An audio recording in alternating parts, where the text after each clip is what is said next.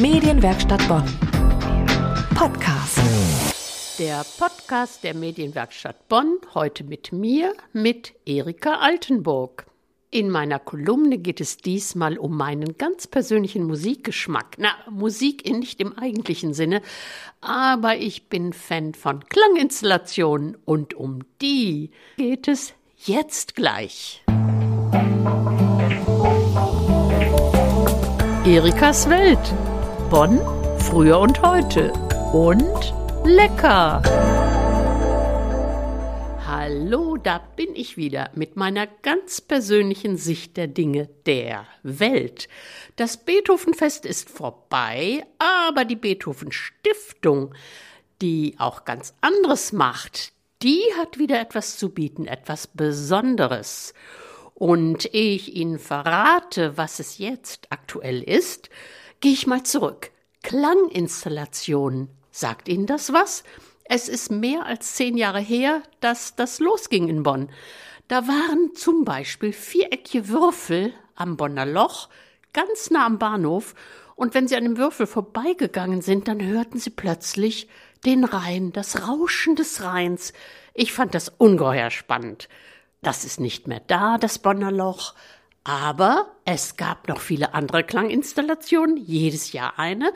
Und zwei sind mir ganz besonders im Gedächtnis geblieben. Die eine, die betraf einen Durchgang in der Nähe von der Deutschen Welle. Da hingen, ich glaube, 28 Lautsprecher und in jedem Lautsprecher hörte man eine andere Sprache. Das war toll. Da bin ich ein paar Mal auf und ab gegangen.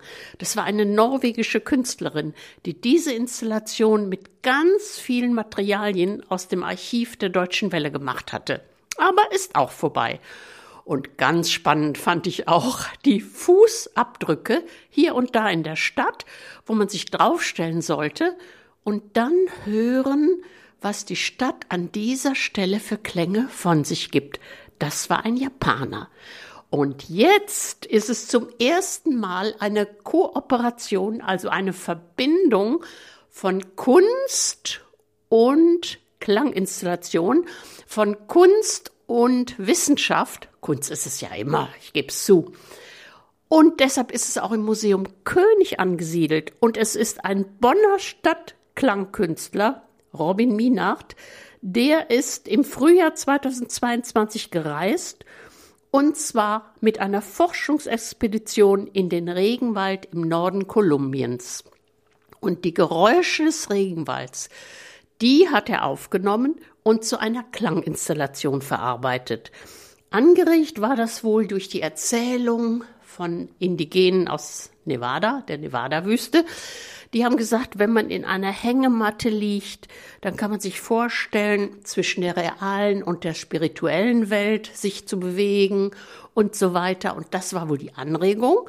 Also hier geht es wohl darum, Geräusche aus dem Regenwald wahrzunehmen, sich vielleicht damit irgendwo hinzuträumen.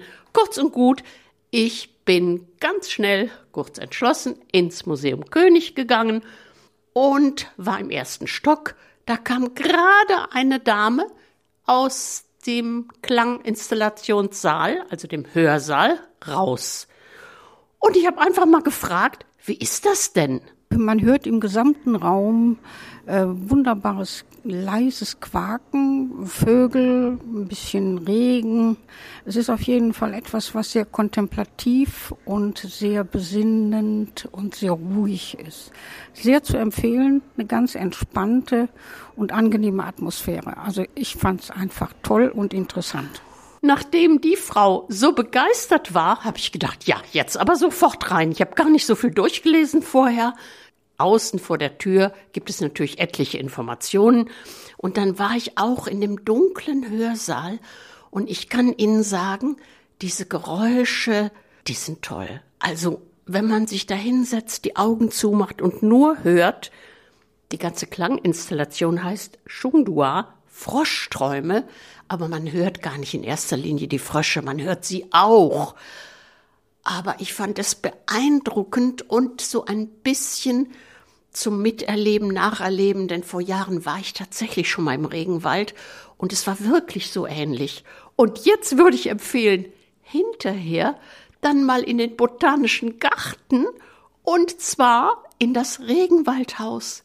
Da haben sie keine Geräusche, aber es ist feucht und warm und es ist nicht groß, aber da können sie schön rumlaufen. Es geht natürlich auch umgekehrt. Sie gehen zuerst nach Poppelsdorf in den Botanischen Garten, ins Regenwaldhaus, gucken sich das an, erleben die Atmosphäre und dann fahren sie zum Museum König und gehen rein in den dunklen Hörsaal und erleben ganz persönlich ihre Träume, ihre Regenwaldgeräusche. Erikas Welt und lecker. Im Oktober denke ich sofort an Quitten, die mir vor ein paar Tagen eine Freundin vorbeigebracht hat. Wunderbare gelbe Birnenquitten, die duften. Da können Sie auch eine aufstellen als Raumparfüm. Ja, und man muss die ein bisschen abwischen, kräftig abwischen mit einem Lappen oder mit Küchenpapier oder so, weil die so einen Flaum haben.